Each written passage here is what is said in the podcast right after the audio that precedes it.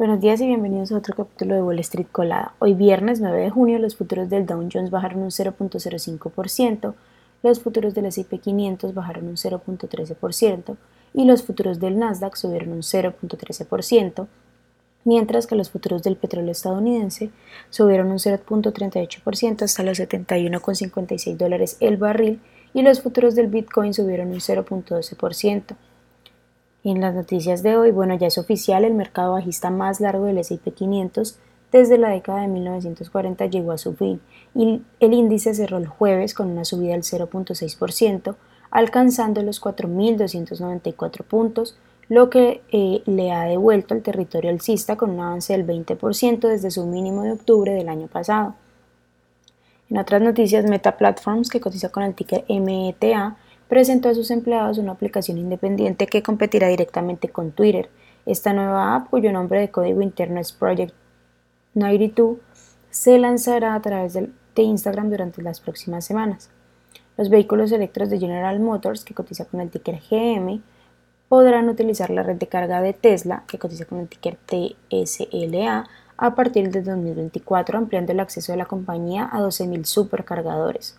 Aunque el acuerdo requerirá inicialmente el uso de un adaptador, General Motors dijo que, va a integrar el diseño del conector estándar de carga norteamericano de Tesla a sus vehículos en 2025.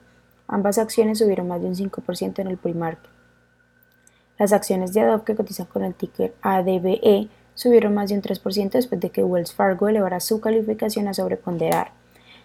Las acciones de NIO que cotizan con el ticker NIO bajaron un 2% en el pre-market después de que informara que las ventas de vehículos disminuyeron un, 0.2% año a año. Las acciones de DocuSign, que cotizan con el ticket DOCU, subieron un 5% en el pre-market después de que la compañía reportara resultados mejores de lo esperado. Además, también presentó una perspectiva optimista y anuncios de nuevas ofertas de servicio, además de, de nuevas contrataciones en su área directiva.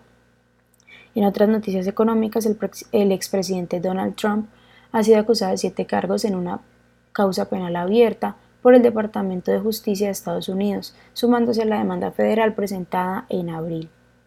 Las acciones que tenemos hoy con predicción bullish son WeTrade Group, que cotiza con el ticker WT, WETG y ha subido más de un 18.69%. También Avanced Health, que cotiza con el ticker AHI y ha subido un 132%. Y Sintra, que cotiza con el ticker SIEN y ha subido más de un 85% mientras que las acciones que tenemos con proyección bearish son Elevation Oncology, que cotiza con el ticker ELEV y ha bajado más de un 25%, también Precisa Pharma, que cotiza con el ticker PCSA y ha bajado más de un 23%, y Baosheng Media Group, que cotiza con el ticker BAOS y ha bajado más de un 19%.